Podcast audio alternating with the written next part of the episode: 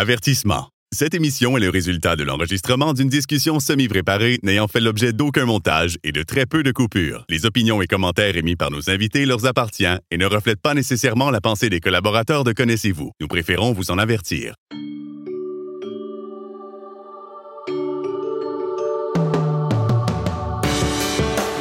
Connaissez-vous avec Martin Chouinard.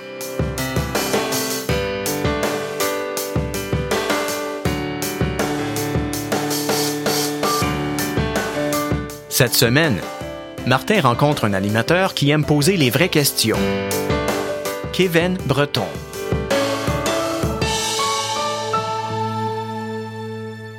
Mon invité aujourd'hui, c'est sûr et certain que si vous vous intéressez au milieu de, de- de- des handicapés, on peut dire qu'il y a de fortes chances que vous le connaissez.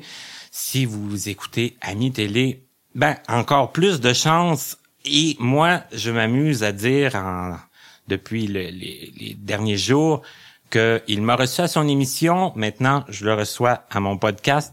Il s'appelle Kevin Breton. Tout d'abord, bonjour Kevin. Salut Martin.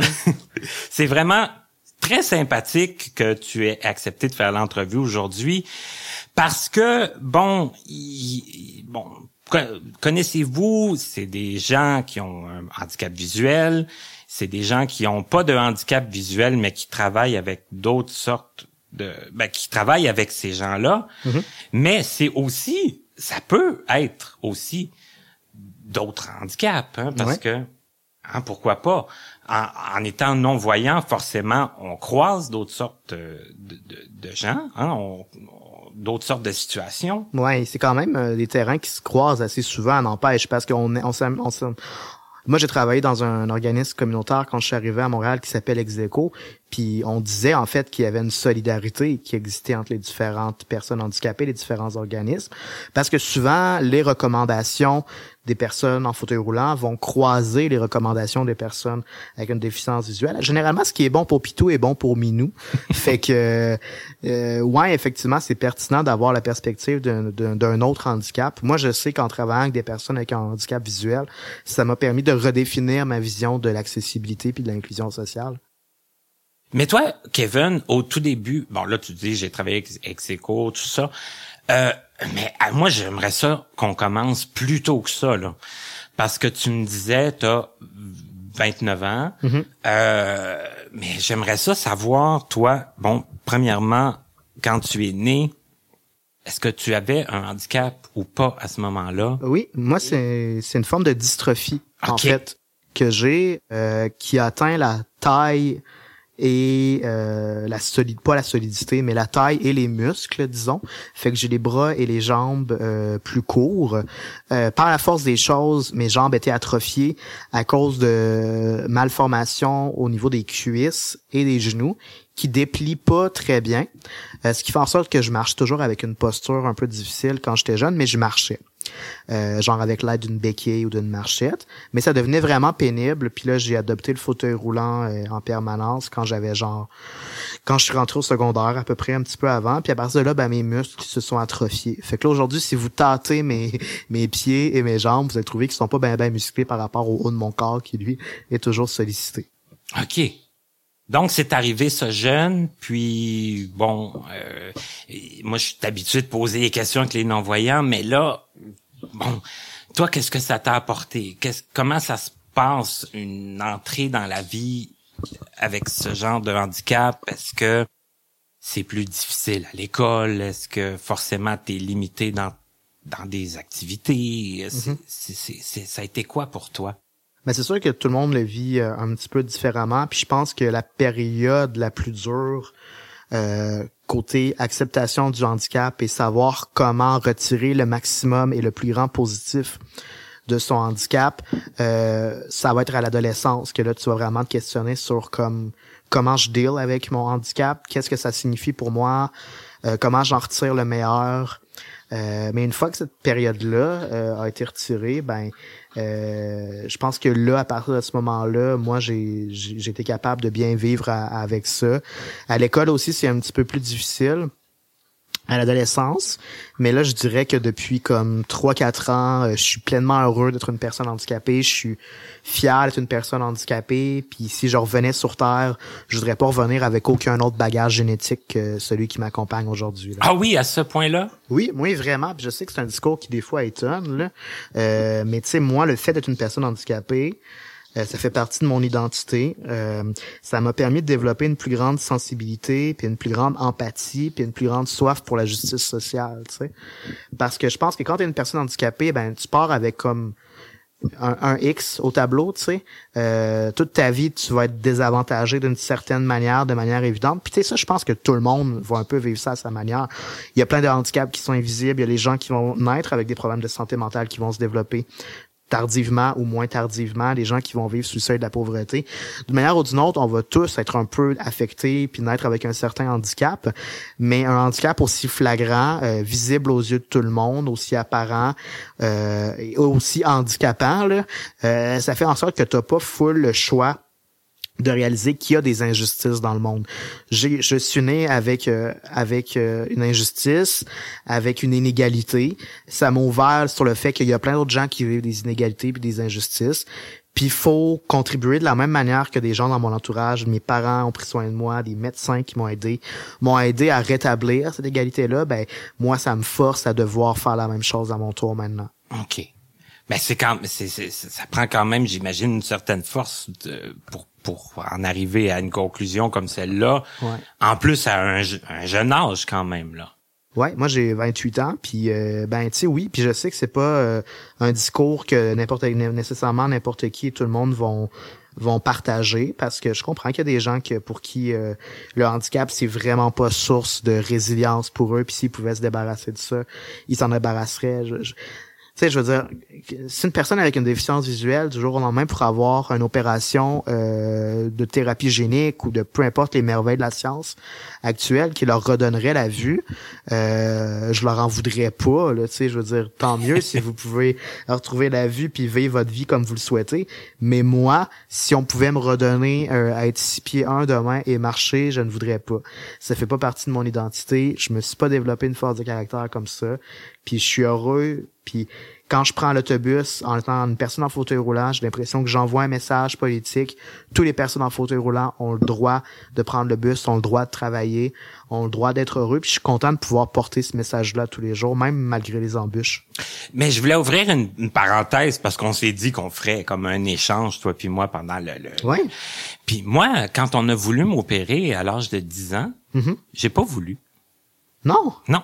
Puis c'était une opération qui visait à quoi? Ben, améliorer euh, quand même ma vision. Puis t'as pas voulu? J'ai pas voulu. En raison des risques encourus ou... Euh... Ouais, mais tu sais, j'étais, j'avais 10 ans, hein. Ça Ouais. fait que j'avais quand même analysé, selon moi, le pour et le Oui. contre, puis j'avais décidé que c'était non. Ah. ça fait que, Mais qu'est-ce qui faisait pencher dans la balance vers le vers le non? C'était-tu comme la peur de passer sur le bistouri ou c'est que t'étais en une certaine partie, t'avais pas envie qu'on te corrige? je, je pense qu'il y avait ça, il y avait la peur de, de, de- du bistouri, il y avait la peur de, de, de, de l'après, Ouais. de tous les rendez-vous médicaux euh, que ça allait encourir, tout ça.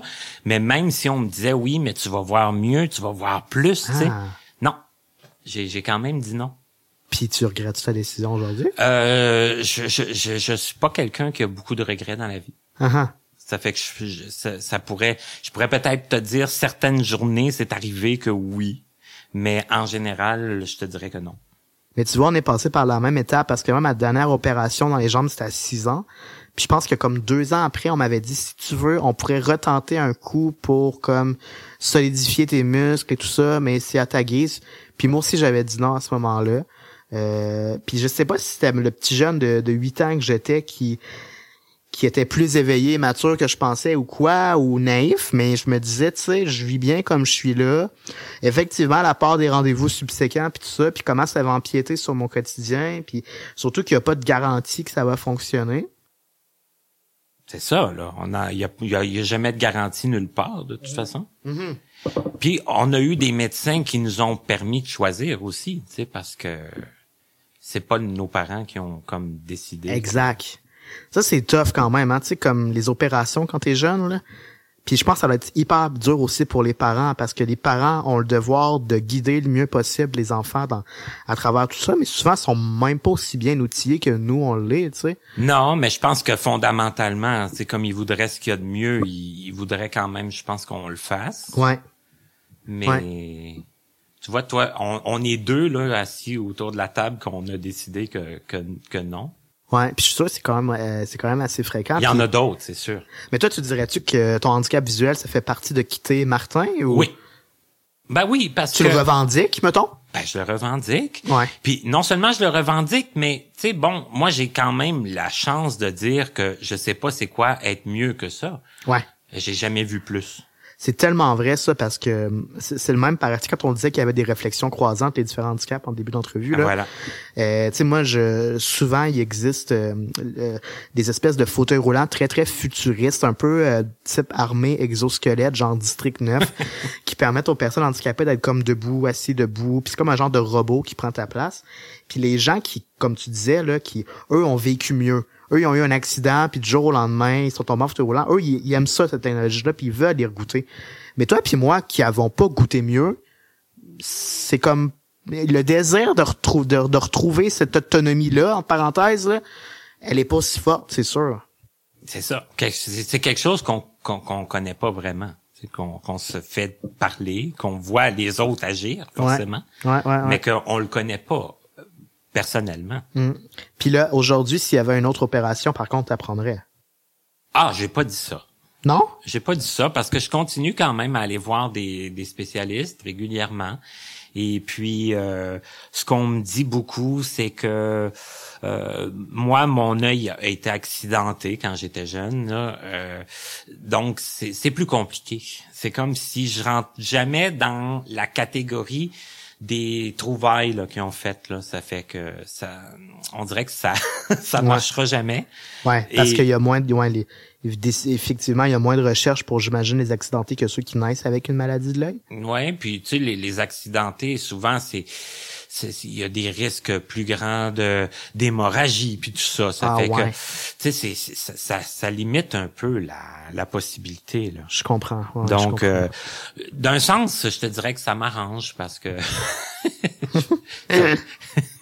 ça va continuer probablement comme ça puis moi je suis rendu à 44 ans, ça fait que bon, tu sais c'est plus la même chose non plus. non, ouais. Toi, t'as, t'as, t'as eu le, le- tu l'as compris très jeune, puis puis moi, ben, je- tu vois, je l'ai compris assez jeune aussi, puis j'étais encore plus vieux que toi, ça fait que je, je maintiens un peu ma.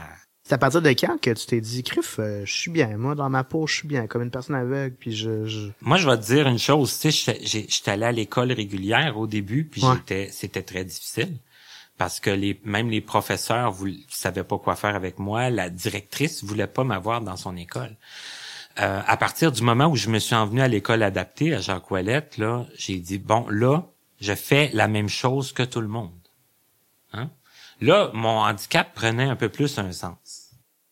Quand t'es arrivé dans une école spécialisée, ça t'a aidé à ton processus d'acceptation, tu Ah oui? Ouais. ah oui. Parce que t'étais sur le même pied d'égalité que tes camarades de classe, genre? Ah, je te dirais même que à des niveaux, j'étais euh, au-dessus des autres. Ouais, parce ouais. que Fait que là, t'es un défenseur adepte de l'école spécialisée. ben, je, je pense qu'elle a sa raison d'être. Ouais. Euh, oui. C'est sûr que maintenant, c'est plus pareil. Je veux dire, un enfant arrivera pas dans une école avec une directrice qui va dire je veux pas avoir cet enfant-là dans mon école. Ouais. Hein, ça l'a évolué. Alors que ça se disait à ça se l'époque. disait, ça s'est, ça s'est dit. Hein, hein. Hein? C'est drôle parce que, tu sais, mettons, toi, c'est à l'école que t'as t'as acquis ce- cette envie-là de te revendiquer comme une personne handicapée. Moi, ça été plus tard quand même, là, parce que quand j'étais à l'école secondaire, l'espèce d'étiquette de personne handicapée, je voulais surtout pas, tu sais. Même au cégep, puis même à l'université. J'- À l'université, je commençais, mais avant ça, je m'identifiais pas tant comme une personne handicapée, puis j'avais comme l'impression qu'ils se sécularisaient entre eux, puis qu'ils voulaient s'isoler, puis je, je comprenais pas l'idée de se mettre en gang à part pour faire revendiquer des droits, tu sais. Euh, mais une fois que je suis rentré à Montréal, puis que j'ai vu les struggles de la vie quotidienne quand t'es une personne handicapée, que je suis devenu une personne adulte, puis j'ai vu que c'était tough en crif de vivre sous le seuil de la pauvreté quand t'es une personne handicapée. Puis une fois que j'ai rentré dans un organisme communautaire, puis j'ai vu comment leur combat était pertinent, puis qui visait pas à s'exclure puis à se mettre en, marge, mais qui visait juste à se faire une place dans la société, c'est comme là que j'ai eu un, déclic, tu sais, que c'est important de se rassembler, de revendiquer qui on est, puis qui on est, puis de s'identifier fièrement comme une personne handicapée. Et ça, c'est à quel moment ça, t'est arrivé plus au, à l'université ou? Je sais pas. J'ai quand même un, un, voyage qui a été assez marquant dans ma vie quand j'ai passé trois mois euh, en, en, Europe, en Belgique ou comme c'était pour moi c'est une manière aussi de limiter mes mes mes, de mesurer mes limites puis de, de voir mon autonomie ressembler à quoi dans un quotidien où j'étais complètement seul à des milliers de kilomètres de, de ma famille puis de mes proches. Euh, puis de comparer ce qui se faisait par exemple à Londres euh, dans des grandes villes comme à Cologne en comparaison ce qui se faisait puis ce qui m'attendait à Montréal j'ai comme catché ok l'autonomie des personnes handicapées, c'est pas juste une question de bon vouloir puis de résilience puis si t'es capable, tu vas tu vas tu vas réussir puis aide-toi puis le ciel va t'aider. C'est une question d'infrastructure, c'est une question de volonté politique. Puis cette volonté politique là, la seule manière de la porter, c'est en se regroupant puis en faisant valoir ses droits. Fait que je pense que c'est un mélange de commencer ma vie adulte, voir ce qui se faisait de mieux ailleurs, puis une espèce de sentiment d'injustice. Puis à travers tout ça, je te disais tantôt, Martin, que euh, moi, la justice sociale a comme été euh, toujours euh, associée à mon handicap. Je me disais, si moi, je suis né avec une inégalité, ça veut dire qu'il y a plein d'autres personnes dans le monde qui ont des inégalités puis qui doivent travailler avec ça. Puis quand il y a eu la grève étudiante de 2012, euh, j'en faisais partie intégrante puis je me suis comme ça a comme renforcé mon mon désir de justice sociale genre ok ben tu sais moi j'ai droit à des prêts et bourses pour aller étudier parce que le ministère de l'éducation depuis quelques décennies à peu près offre un programme de bourse correct, tu sais, assez généreux pour les personnes handicapées d'atteindre le... Mais je me disais, pourquoi moi j'ai droit, mais une personne dont la famille vit sous le seuil de la pauvreté pourrait pas y avoir droit, tu sais? Moi, je viens d'un milieu quand même assez euh, modeste. Mes parents avaient, pas des très gros salaires. Puis si j'avais pas été une personne handicapée, je suis pas sûr que j'aurais pu me permettre d'aller à l'université. Parce que même si mes parents m'aidaient, je sais pas si je, si on aurait pu se permettre que je fasse quatre ans d'université. Fait que je me dis, OK, pourquoi est-ce que moi, en tant que personne handicapée, j'ai ce privilège-là? Mais dans un autre univers parallèle, un Kevin qui est pas né handicapé aurait pas pu aller à l'école, même si sa famille avait pas les besoins de, de lui envoyer. Fait que tout ce, euh, ce buzz-là de, de, justice sociale m'a emmené à voir les inégalités, puis à me dire, OK, ben, je suis né avec un handicap, faut que je fasse le meilleur de ça. Euh, faut que je m'utilise comme étant un, véhicule pour promouvoir l'égalité de tous les de tous les gens, de tous les handicaps. Puis je pense que c'est un mélange, un genre de melting pot de tout ça qui m'a emmené vers le militantisme puis vers le travail qui vise à, à faire reconnaître les droits des personnes handicapées. Écoute, c'est sûr qu'on va y revenir, mais avant ça, moi j'aimerais ça quand même que tu nous parles un peu parce que là, on, va on va embarquer peut-être dans la partie euh, ignorance là, de, en tout cas de ma part à moi, puis peut-être de la part de plusieurs de, mes auditeurs qui sont peut-être plus habitués d'entendre parler d'handicap visuel. Puis moi, ce que j'aimerais savoir dans le fond, c'est que toi, avec dans ta situation, ça a été quoi les gros défis à l'école, comme admettons, j'allais dire à l'école parce que bon, l'école, ça occupe une grande partie de la vie. Puis ensuite, tu m'as parlé du, cégep et de l'université, ça que t'en as fait beaucoup d'études quand même. Mais c'est quoi exactement les, défis dans, dans, dans, dans, ben, dans ta vie de tous les jours ou à, partir du moment où ce que où tu étais jeune? On vient euh, aux réflexions croisées. Je pense qu'on posera la question à des personnes aveugles, c'est quoi le plus gros défi? Je pense que la mobilité puis le transport reviendrait souvent. Tu sais. Je pense que quand tu poses cette question-là aux gens, euh, ça revient souvent. la facilité la liberté de se transporter où on veut quand on veut. Euh, et c'est la même chose pour moi aussi, tu sais. sauf que moi, je suis extrêmement privilégié. Euh, premièrement, je viens de la Beauce. Euh, OK. Euh, puis la Beauce, c'est un peu le royaume du char. Le char, la culture du char en Beauce est vraiment présente. sais. Si tu veux être un homme à 18 ans, même avant ça, ton permis de conduire à 17 ans, puis à 18 ans, t'as ton char. sais. Fait que moi, j'ai grandi dans ça, même si je suis pas un gars qui est du tout allumé par les autos. Je, mes chums de gars avaient des chars. Fait que pour moi, c'était important d'avoir un char, c'était important d'avoir mon permis de conduire jeune. Fait que j'ai vraiment harcelé et poussé mes parents pour que rapidement ils m'achètent un auto. Tu sais, c'était comme mes parents, ils, ont travaillé super fort pour que je puisse adapter mon auto. Euh, me payer mes permis, mes, mes, permis de conduire, payer mes assurances, payer mon auto et tout ça. Ce qui fait en sorte que j'ai eu un auto vraiment rapidement dans ma vie, ce qui m'a permis d'être autonome quand j'allais au cégep, de me trouver une petite jobine d'été, de payer mes études et tout ça. Euh, sauf que à Saint-Georges-de-Beauce, si t'as pas de char, le transport adapté, bonne chance. À mon époque, ça n'existait pas, c'était juste pour le transport médical. J'aurais été dépendant de mes parents qui arrêtaient de me porter au cégep. Mhm. J'aurais peut-être pu avoir juste un cours à 3 heures l'après-midi, mais passer la journée là parce que c'était mon seul lift, tu sais.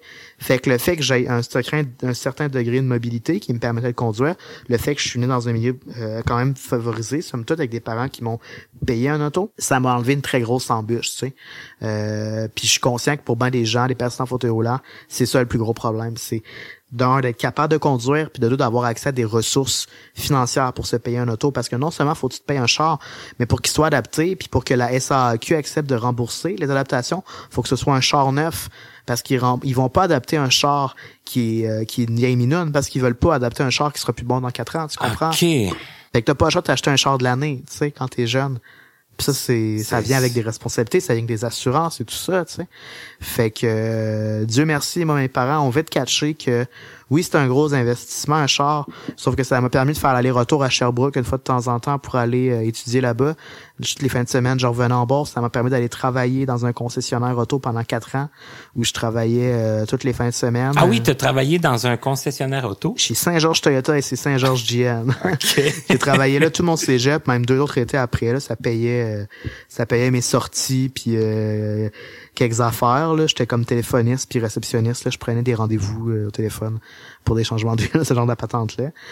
Fait que Quand même, pour quelqu'un qui était pas comme un amateur de, de voiture. c'est drôle hein, mais quand je dis que c'est la culture du char à Saint-Georges, Ben, là, c'est hein. ça. Uh-huh. Mais euh, fait que ouais, la mobilité, c'est comme super important là euh, après ma barre.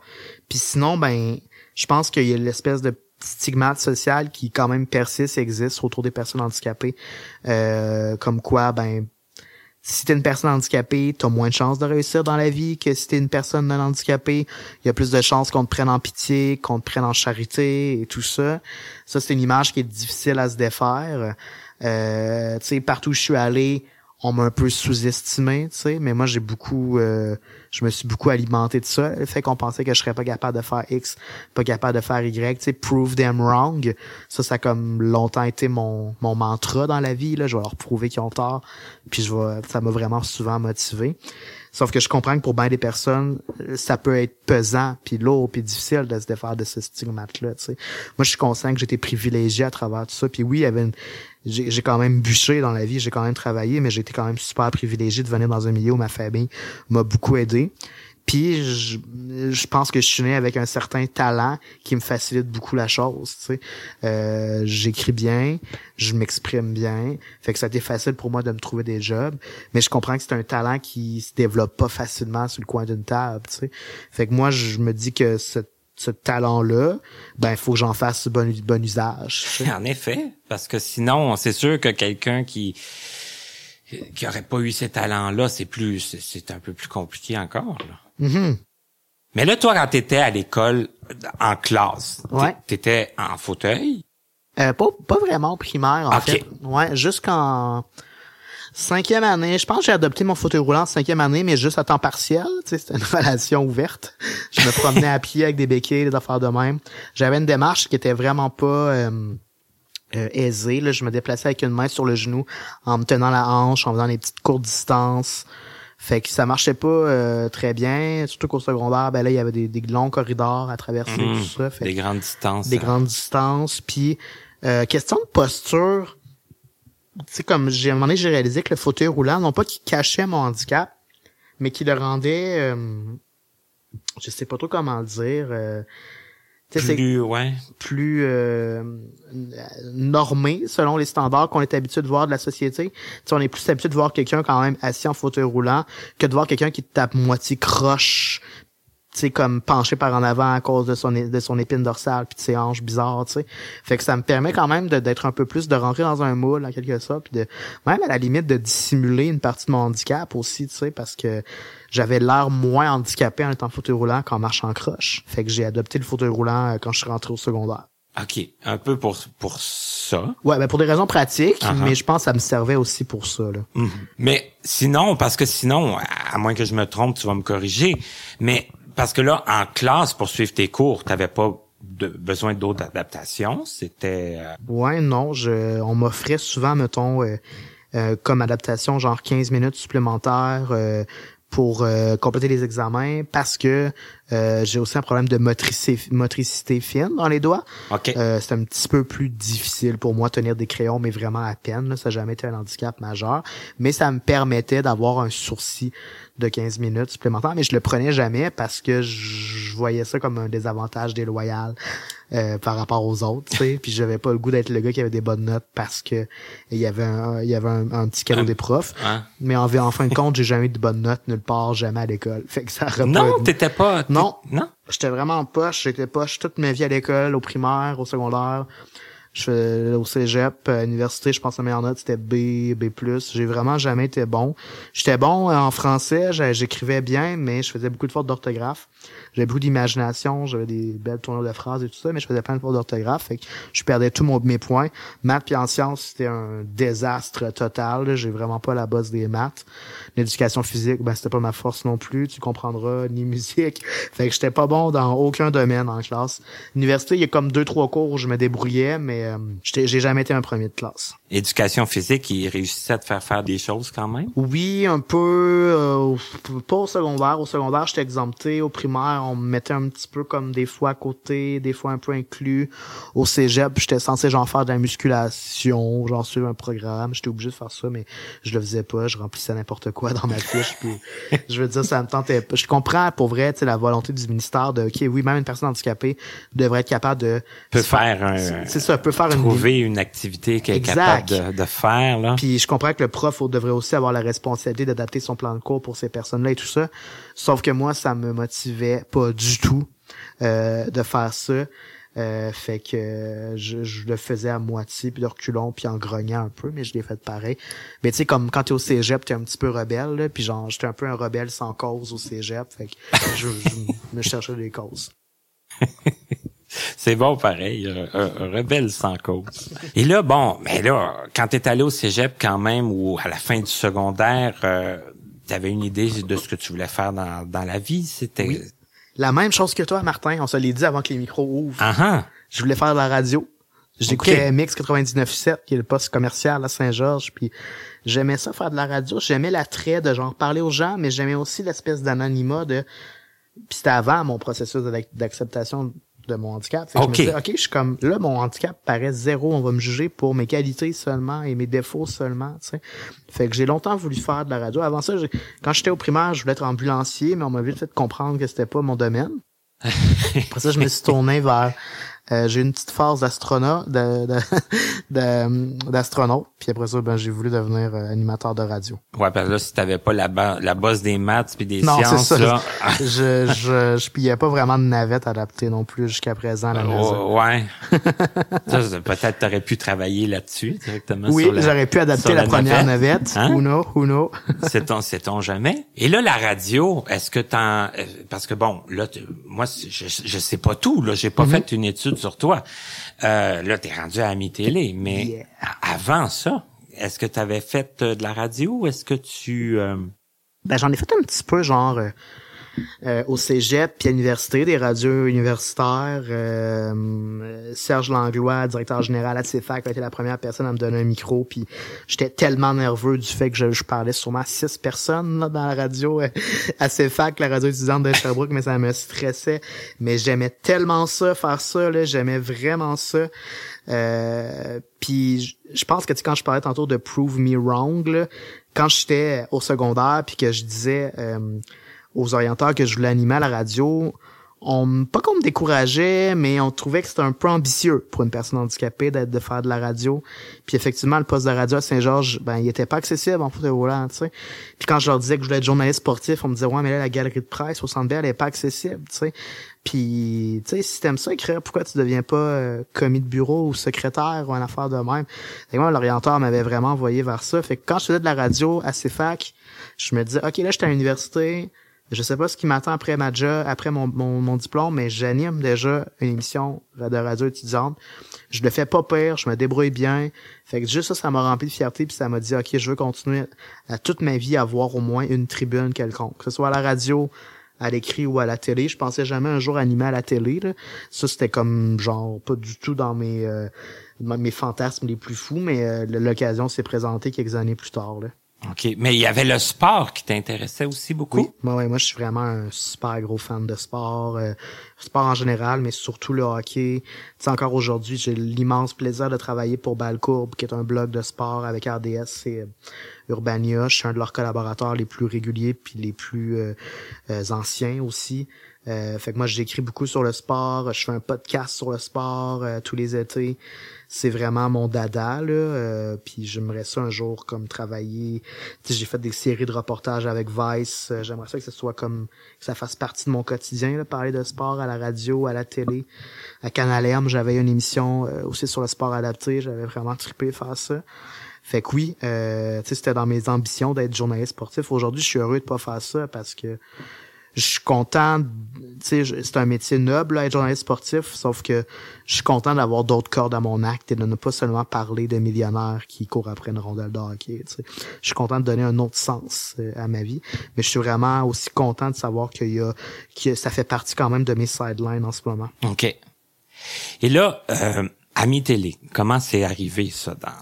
Ben, je travaillais chez euh, après mon quand après avoir travaillé chez Execo, moi c'était un remplacement d'un an pour euh, un, remplacement. Euh, je suis parti quand la, responsable des COB est revenue. Puis je me suis ramassé après ça à chercher de la job. Je me suis mis sur le chômage. Euh, fait quelques entrevues, ça marchait pas tant.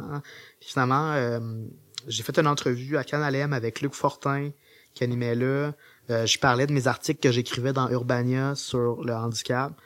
Puis là, ben, la directrice de la radio là-bas, Louise vient, elle a dit, OK, ben là, moi, j'ai un poste qui s'ouvre, euh, t'aimerais-tu ça postuler? J'ai dit oui, je vais postuler. C'est chargé de communication, fait que je m'occupais du site web, des pages Facebook et tout ça pour Canal. Je faisais un petit peu de radio sur le site, fait que j'étais super content vu que la radio, ça a toujours été un de mes médiums préférés.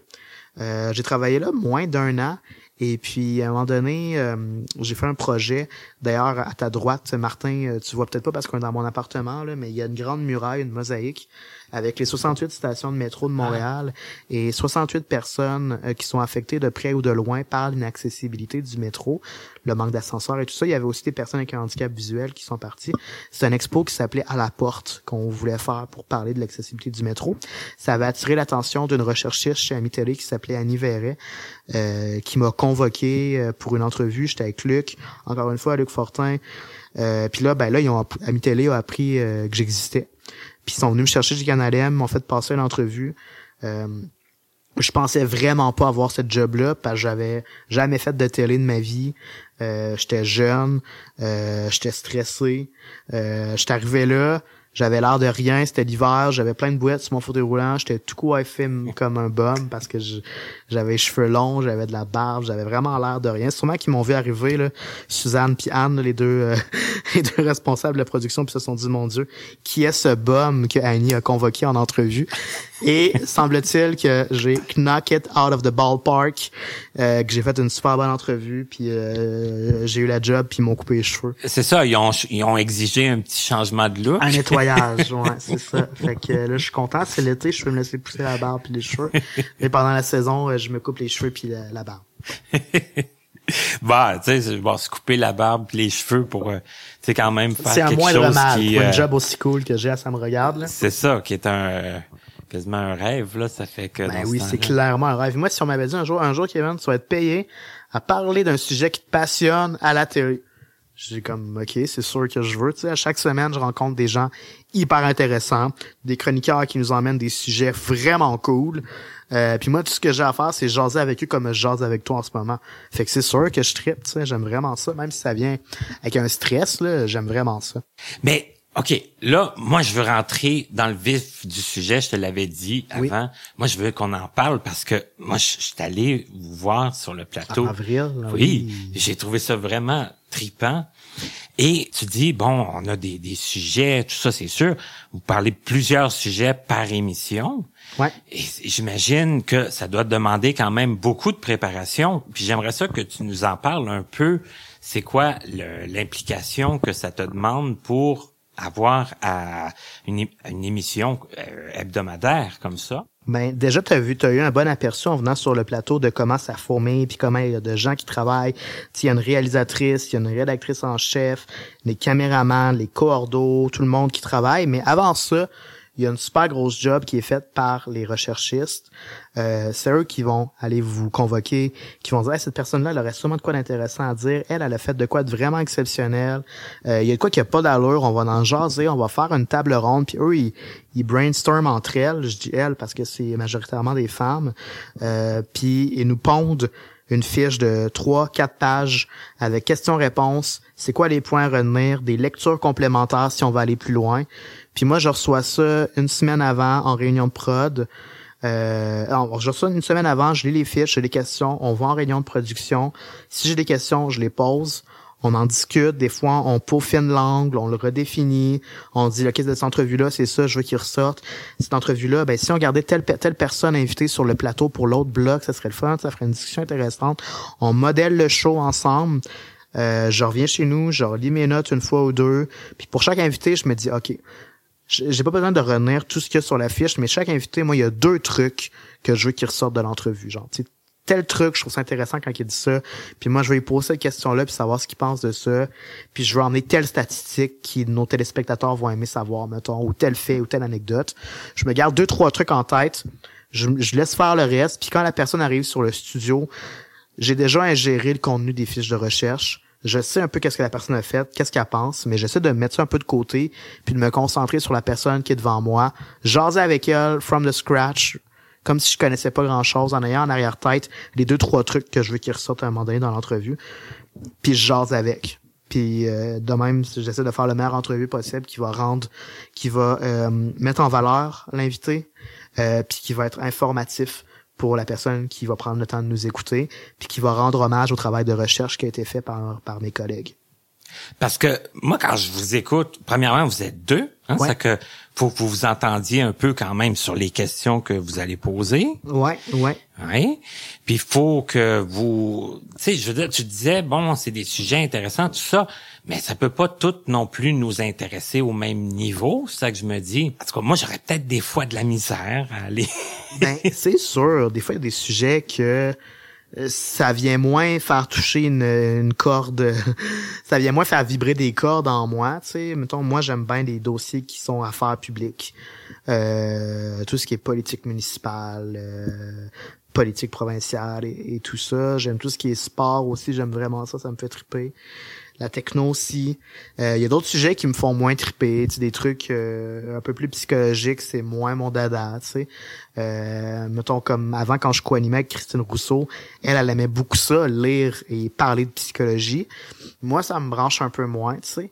Mais il faut quand même que que tu ouvres tes valves puis que tu acceptes de, de te faire informer sur un sujet que tu connais pas, tu sais.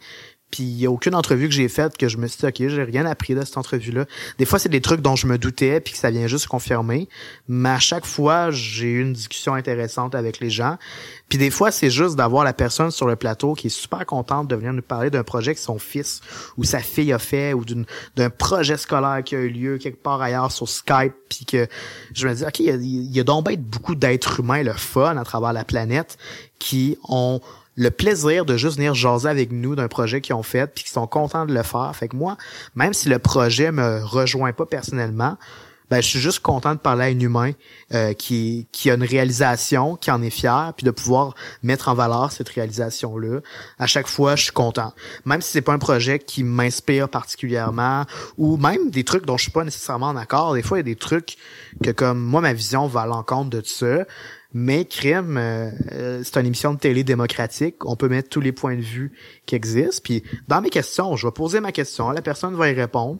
Peut-être que je serai pas plus d'accord, mais ça va avoir été dit, puis les gens vont pouvoir se faire leur opinion après. Fait que que ça m'intéresse ou non, que je sois d'accord ou non, euh, j'aime vraiment ça jaser au monde. Puis les gens qui viennent sur le plateau sont tous super contents d'être là. C'est une ambiance le fun. On est dans une cuisine puis on jase de handicap. C'est tellement le fun que même si c'est un sujet que j'aime pas full, ben j'en retire quand même un plaisir. Puis souvent, ben je peux m'appuyer sur ma co-animatrice qui a des, intérêts complémentaires aussi. C'est quand on parle de cuisine, euh, ben Véronique Vézina est pas mal plus calée que moi pour en parler. Quand on parle de feu sonore, je vais y laisser le plancher. Je vais peut-être poser une question ou deux, mais c'est clairement elle l'experte, tu sais. Fait que euh, on se complète bien, puis le fait que ce soit une formule à deux, ça sert bien le propos, puis ça sert bien le téléspectateur. Mais formule à deux, t'as changé quand même de co-animatrice récemment. Est-ce que c'est un gros euh, c'est-tu comme un, un, gros tournant, ça, changer de, de co-animatrice comme ça? Oui, c'est sûr. Parce Puis je pense que tu as même fait une semaine ou deux tout seul, parce que... Ouais. oui, j'ai fait une semaine ou deux tout seul. J'ai vu ça. Euh, puis oui, c'est un gros changement dans la forme, parce que, ben, tu d'abord, les sujets qui vont intéresser les deux co-animatrices, euh, seront pas nécessairement les, les, mêmes, mais aussi tu développes des espèces de codes avec ton langage corporel sur quand est-ce que tu vas intervenir, quand est-ce que tu vas euh, faire signe à la personne que tu veux poser une question, comment la personne gère son temps, ben c'est différent d'une personne à l'autre, tu sais. Fait que oui, c'était une, adaptation, mais en même temps, euh, Véronique Vézina, elle est tellement informée de ce dossier que je sais que je peux la lancer sur n'importe quoi. Elle va être capable de rebondir. Elle a tellement de répartie, cette femme-là. Elle connaît tellement bien ce dossier. Elle a un excellent sens de l'humour que ça m'a vite mis en confiance que peu importe où est-ce qu'on s'en va dans l'entrevue, elle va me suivre. Puis comme l'enregistrement va bien se passer, puis si elle sait pas la réponse, elle va dire je sais pas la réponse. Mais 9 fois sur 10, elle sait la réponse. Fait que je peux donner des cols, je peux l'emmener où je veux, elle va le faire avec le sourire. Fait que ça, ça a vraiment facilité la transition. Ça, ça, ça fait une belle complicité euh, ben. rapidement, puis. Euh... Ben c'est à toi de me le dire. Est-ce que non, non, mais oui? Euh, Trouves-tu qu'on s'en sort bien, Véronique Oui, oui, je trouve que vous en sortez bien, mais là, je te demandais plus ton point de vue. Ben, moi, oui, oui, oui, j'adore vraiment ça, travailler avec Véronique. J'aimais aussi vraiment ça, travailler avec Christine aussi. J'ai comme vraiment été choyé, là, ces deux euh, femmes dont j'apprends beaucoup. Là. Euh, tellement des femmes passionnées puis des ardentes défendresses, défendresses, défendeuses? Euh, de l'autonomie mmh. des personnes handicapées que je peux juste en ressortir grandi en parlant avec elles. Et, quand tu as été tout seul, ça, ça a dû être spécial aussi? Oui, mais j'ai aimé ça aussi. Tu sais, j'ai fait, euh, j'ai moins souvent été dans des co-animations comme à la radio. Euh, je faisais plus ça tout seul.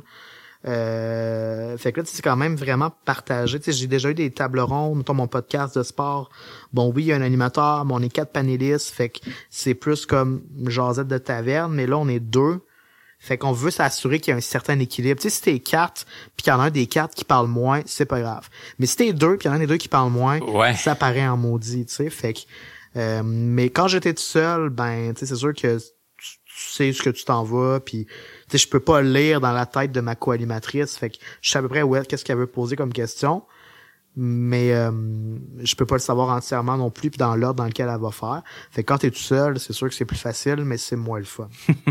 Il y a quelqu'un qui m'a dit, Kevin, que tu avais une très grande mémoire en plus. J'imagine que ça aide quand on a beaucoup de recherches. Euh, qui t'a dit ça? ça. qui qui t'a dit ça? Quelqu'un. Que... Ah, juste savoir c'est qui. Ah, quelqu'un que... Une autre émission que vous avez faite. Ah, mais là, je suis bien trop curieux, Martin, tu peux pas me dire ça. Puis en plus, je, je retiens full de fierté à ma mémoire. Ben c'est vrai que tu as une bonne mémoire dans Ben je pense que oui. J'ai une bonne mémoire comme j'ai toujours un peu comme je me rappelle de la fête à ma sœur parce que je me dis que c'est comme ça à vous c'est le 11 février.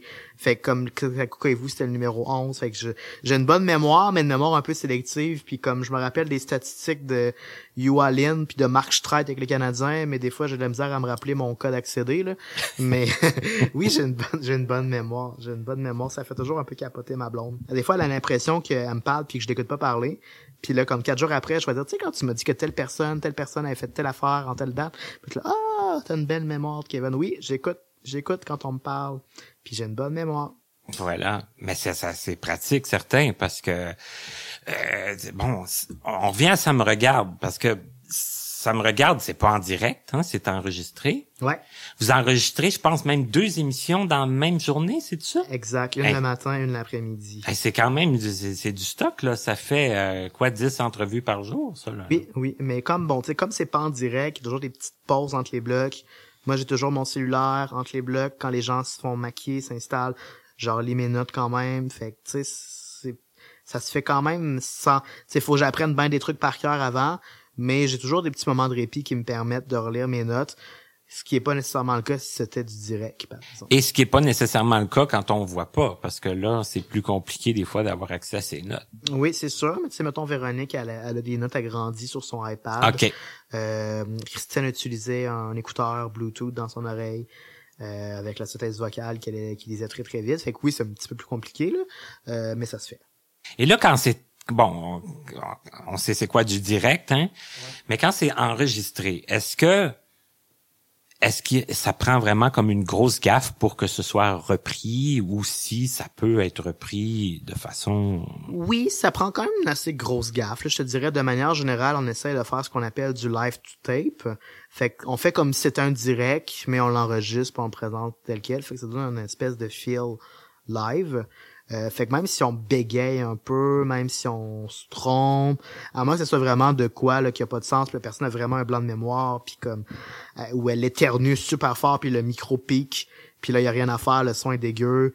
Euh, on essaie de pas reprendre, tu sais, absolument, on essaie de, de, de se fier à la première shot qui est habituellement la meilleure aussi. C'est que là vous faites, vous commencez comme le, le matin. Ouais.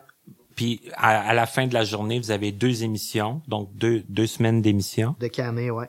OK. Mais c'est c'est beaucoup de stock, c'est beaucoup de Oui, c'est sûr que c'est beaucoup de préparation, mais euh, ça se fait quand même bien. Tu sais, à la fin de la journée, euh, t'es un peu fatigué là, mais euh, euh, c'est un travail d'équipe. Il y a beaucoup de préparation qui se fait en amont aussi, qui fait en sorte que tout roule assez bien. Tu sais, comme nos, nos invités, on sait ce qu'on s'en va avec, sont rodés, puis comme ils arrivent, puis on jase. Fait quand il n'y a pas de petits bugs techniques, comme ça, ça arrive des fois, euh, euh, ça roule super bien, puis des fois on termine même un petit peu en avance. Puis tu me disais, vous avez comme une réunion de production, c'est que ça, c'est quoi? C'est une autre journée dans, dans la semaine que vous allez faire le la, la préparation comme telle de... Exact, là où on se réunit tous les recherchistes, la rédactrice en chef, les coordos, euh, la, la réalisatrice, l'assistante réalisatrice, les animateurs, puis on discute des différentes fiches qu'on a, puis de l'angle qu'on veut avoir pour chaque entrevue.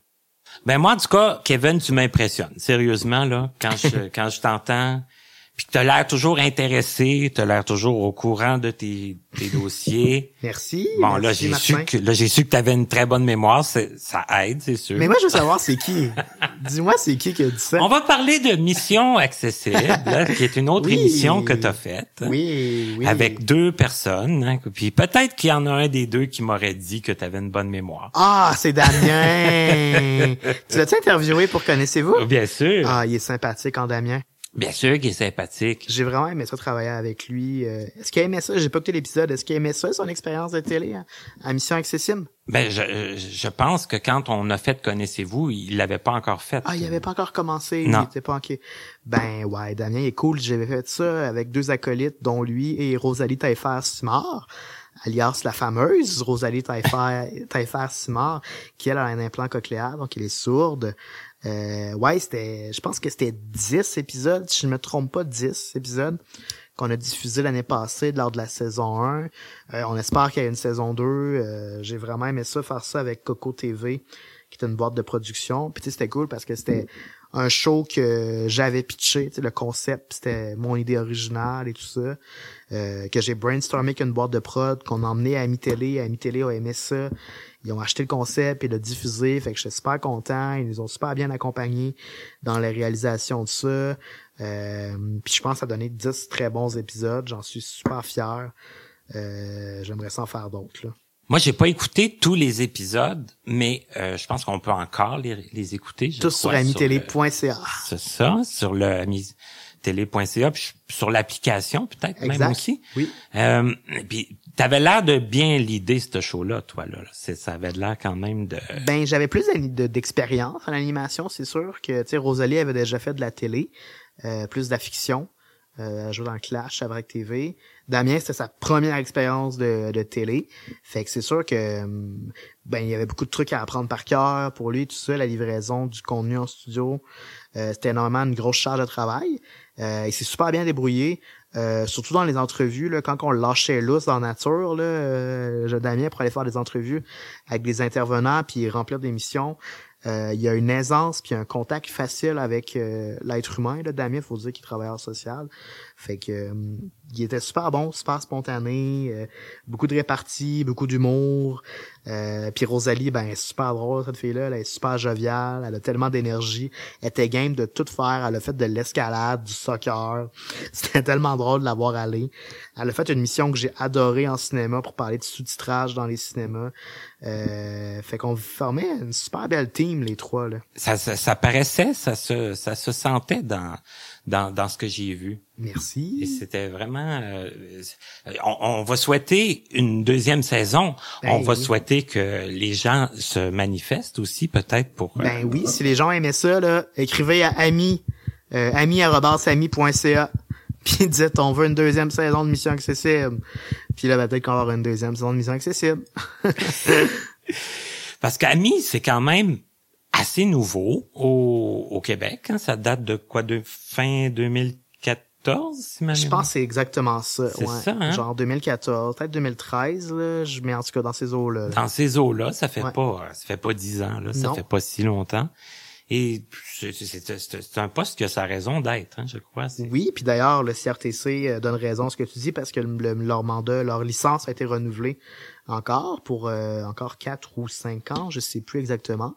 Mais ça démontre que les gens sont attachés à Amitélé, euh, aiment le contenu qu'on leur offre, trouvent ça pertinent.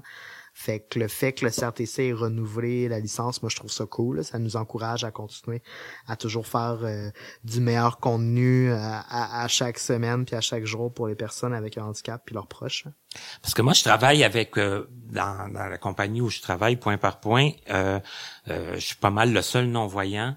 Et puis, il y a des personnes voyantes, des fois que je leur parle d'amis télé, puis ils savent très bien ce que c'est. Euh, Ouais. ils, ils voient défiler la chaîne quand ils tournent les postes. Puis, Mais euh, moi, c'est fou, ma, ma blonde habite ou l'habitait, parce que là, on va diffuser en septembre de- dans Hochelaga.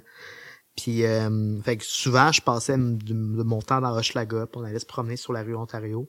Et je te jure, c'est pas arrivé une seule fois que je suis sorti, puis qu'on m'a pas arrêté dans la rue pour me demander si c'était moi qui animais à la télé. À chaque fois. Fait que ça dépend des quartiers. Là, Là où j'habite en ce moment, dans Griffintown, je passe inaperçu. Je pense que les gens écoutent peut-être un petit peu moins le câble euh, dans Griffintown. C'est un petit peu plus jeune là, comme euh, euh, comme euh, démographie.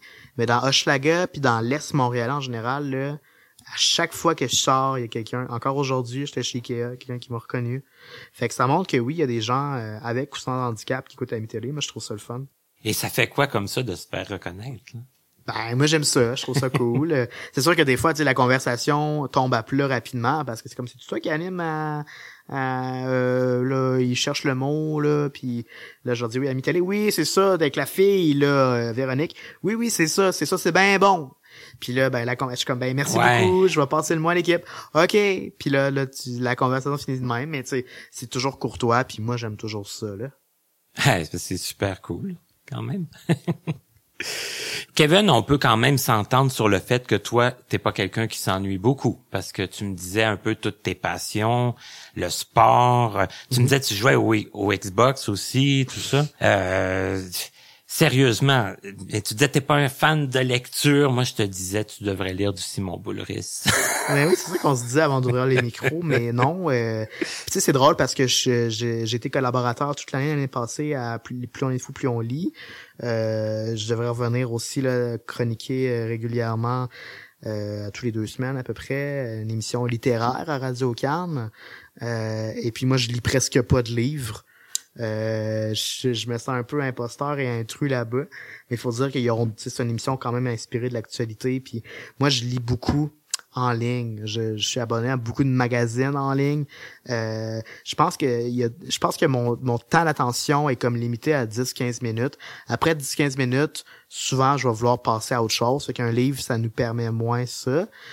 Puis en plus, ben je pense que le format sur l'ordinateur me correspond me, me correspond mieux à ma physionomie parce que moi mon cou est quand même un petit peu plus bas.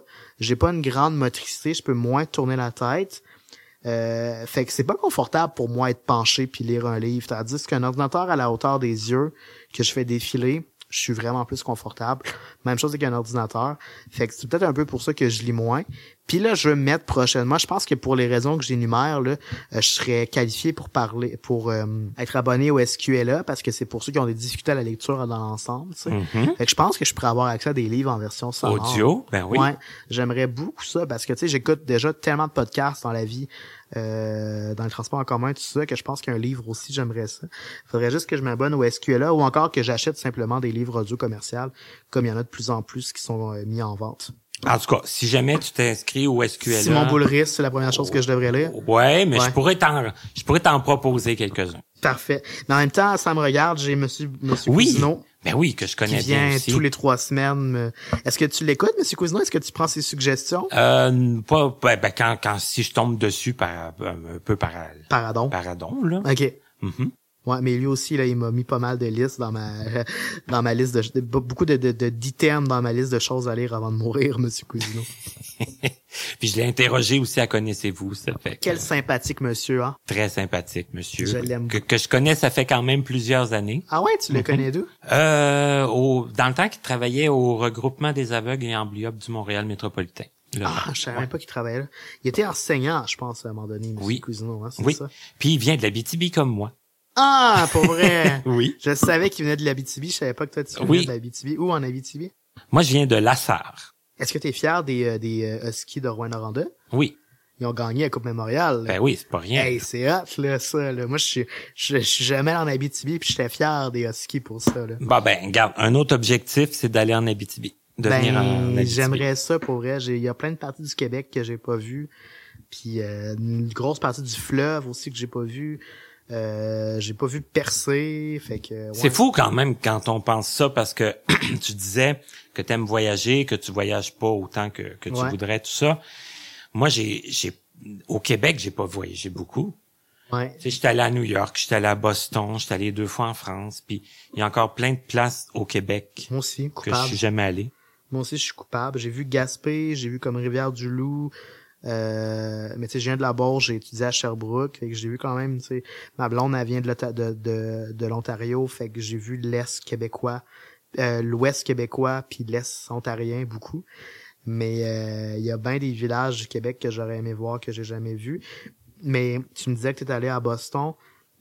Belleville, non, Boston, moi j'ai vraiment aimé ça. Moi, j'ai adoré. Tout le monde capotait beaucoup sur euh, New York. Hein. Moi, j'avais fait des voyages euh, organisés. Ouais.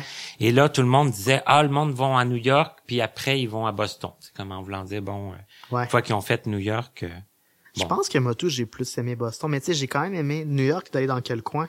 T'étais sur Manhattan? ah ou- oui, ben, on a fait toutes les principales. Fait que t'as vu Brooklyn? ouais. Brooklyn, j'ai bien aimé. Euh, j'ai j'ai aimé ça New York, mais c'est chaud. Ça sent pas très bon. Il y a du monde. On dirait que tous les mauvais côtés de Montréal sont là à New York, mais sont amplifiés. Il y a aussi des trucs que je trouve très cool. Là. Puis il y a tout la- le romantisme de New York qui est très fort, là, qui est évoqué surtout grâce aux séries télé et tout ça. Euh, puis comme l'espèce d'idée plus grande que nature. Mais je trouve que Boston, ça a son charme particulier. Ben, le côté historique, là, nous autres, euh, le, le, le guide, il, il misait beaucoup sur ça, hein, tout le côté historique. C'était vraiment très intéressant. Moi, je serais resté plus longtemps à Boston qu'à New York. pour continuer justement le la visite. Ben, mon ami, euh, ma collègue chez Amiteli, Jessie, est allée à Philadelphie, là, puis elle me dit que ça, c'est une autre ville historique qui est super le fun à voir. C'est comme le berceau de la révolution euh, américaine. Philadelphie, semble-t-il que c'est super beau aussi comme ville. C'est peut-être dans mes destinations euh, prochaines. euh, J'aime beaucoup euh, les villes américaines. J'en ai vu plusieurs. J'ai vu le Midwest, Chicago, euh, Milwaukee, euh, Cleveland. Euh, j'ai vu beaucoup de villes pour aller voir du baseball, Seattle, puis euh, ouais, pour le meilleur et pour le pire, les États-Unis, j'aime bien ça. Quand même, quand même, mais t'en as vu beaucoup. Le baseball, hein, ça Ah. loin. Le, La- je pense que la plus belle ville que j'ai aimée, la ville que j'ai le plus aimé aux États-Unis, là, peut-être mis à part le Maine à cause de mes souvenirs d'enfance, là, c'est Portland, euh, dans l'Ouest.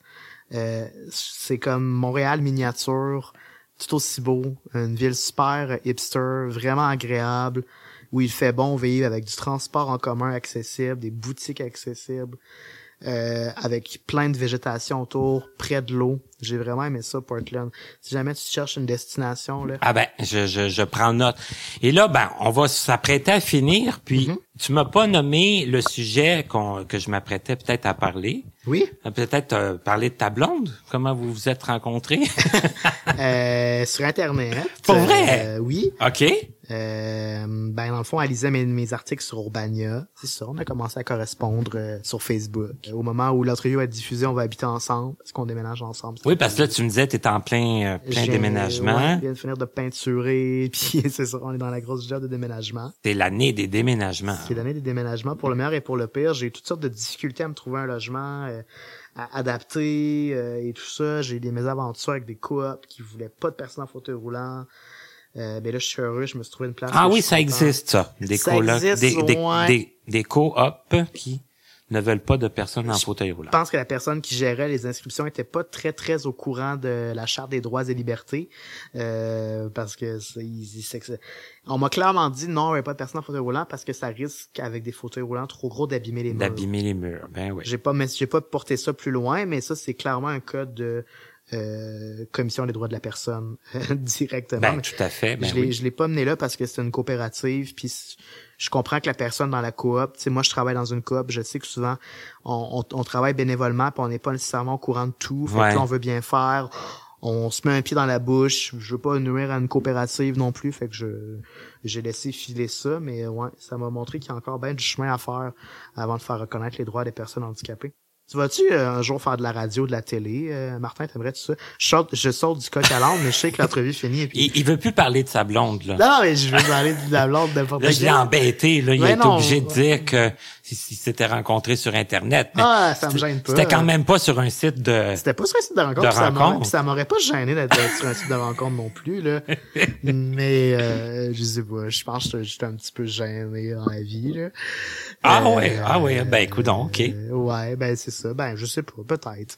Mais bref, c'est ça. Je, je, je, te posais pas la question pour euh, esquiver. Je te posais juste la question parce que le temps file. Puis je me demandais, toi, tu voulais-tu, euh, toi, tu, tu visiblement, tu as une passion pour le micro. Tu voulais, t'aimerais-tu ça faire de la télé ou faire de la radio un jour? C'est quelque chose que si l'occasion se, se prête, euh, je pourrais pas dire non à ça, c'est sûr. Ouais, parce que visiblement, t'es bon pour entretenir des discussions. T'es curieux. T'as une voix qui est agréable à entendre aussi. Tu t'exprimes bien, un bon français, beaucoup de culture générale. Bref, t'as pas mal toutes les caractéristiques. Et là, c'est toi qui vas me gêner. là. En tout cas. en Ben, tout cas, ah, on sait jamais ce que la vie nous réserve. Euh, moi, je sais que dans le début de 2019, euh, ce qui a été vraiment agréable, ça a été d'aller justement faire mon petit tour chez Ami Télé. J'ai fait un reportage avec euh, Jessie. Ben ouais. oui. J'ai j'ai même participé à un autre reportage sur euh, le c'était mon, mon patron là, qui avait fondé Point par Point, puis ils sont venus, puis ils lui ont parlé, puis ils m'ont parlé à moi aussi. Ok. Ils, ils m'ont demandé c'était comment se faire engager par quelqu'un d'autre qui est non-voyant. Tu sais, puis Ouais. moi, j'ai dit, sur le fly, là, c'était pas prévu vraiment. Il, il dit, je vais te poser une question, puis ils ont dû aimer ma réponse. parce Ils l'ont gardé au montage. Ils l'ont gardé au montage. Ça veut dire qu'elle va être bonne. Mais là, je, je te pose des questions, peut-être euh, que je me mêle pas de mes affaires, mais tes podcasts, là, Oui. euh, t'aimerais pas ça, mettons, les diffuser à, à plus large échelle? Tu sais, mettons Canal M qui, euh, qui a ce mandat-là, là, tu fais quand même une pro- un produit final de qualité pas mal professionnel. C'est un format d'à peu près une heure. Genre, t'as- t'as-tu déjà pensé les, les mettre à la disposition de radio? Euh, c'est sûr que on, on pense à beaucoup de choses, hein. Pour l'instant, moi, je, je produis, je j'essaye de trouver un, un- une, une grande panoplie de gens qui sont intéressés. Puis après, ben, on- en tout cas, on verra. Il y a, pas de porte fermée, il y a pas de. On sait pas. C'est c'est c'est. euh, Connaissez-vous C'est un projet euh, que j'ai parti comme ça, que j'ai mis sur pied, puis j'espère qu'il va aller le plus loin possible. Je te le souhaite, Martin. Alors voilà. Et là, on dirait quasiment que c'est toi qui es rendu l'animateur. Chasse naturelle, il reviendra au galop. Il, s'ennuie de la, de la pause là qu'on qu'on devrait même pas trop mentionner parce que au moment où on, vous allez l'entendre, ça me regarde va déjà être revenu. Oui, c'est vrai, on est de retour en ondes de début septembre. C'est les samedis, à moins qu'il ait changé la carte de diffusion. Je pense pas les samedis. Euh, écoutez-nous, ça nous fait plaisir. Si vous avez des commentaires, des suggestions, des trucs que vous aimeriez dont on parle, n'hésitez pas à nous écrire. Euh, allez sur amitélé.ca, ami.ca. On est super euh, ami.amitélé.ca, dis-je bien. On est super à l'écoute. On aime ça en fait avoir des commentaires des gens. Fait que si vous en avez, écrivez-nous. Puis euh, ben merci d'être là, puis merci de l'invitation Martin. Ben un gros merci à toi Kevin, puis en tout cas euh, félicitations pour euh, tout ce que tu fais pour Ami Télé, pour la communauté, pour toutes nous autres qui vous nous informez, c'est puis c'est très intéressant en plus. C'est bien gentil. Donc voilà.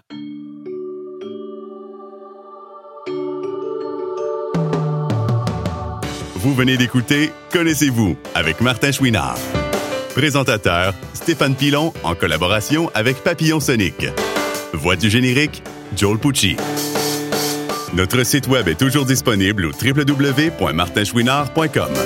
Notre adresse courriel est connaissez-vous 2017 à gmail.com sans tiret. Nous attendons vos commentaires et suggestions. Un immense merci à la compagnie Point par Point Incorporée, l'Association des aveugles de la Rive-Sud, AARS, ainsi qu'au regroupement des aveugles et amblyopes du Montréal métropolitain, RAAMM, de nous prêter gracieusement leurs locaux pour l'enregistrement de certaines de nos émissions.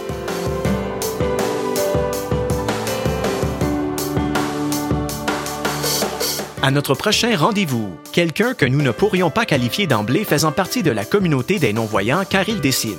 Jean-Philippe Perrault, le 20 septembre.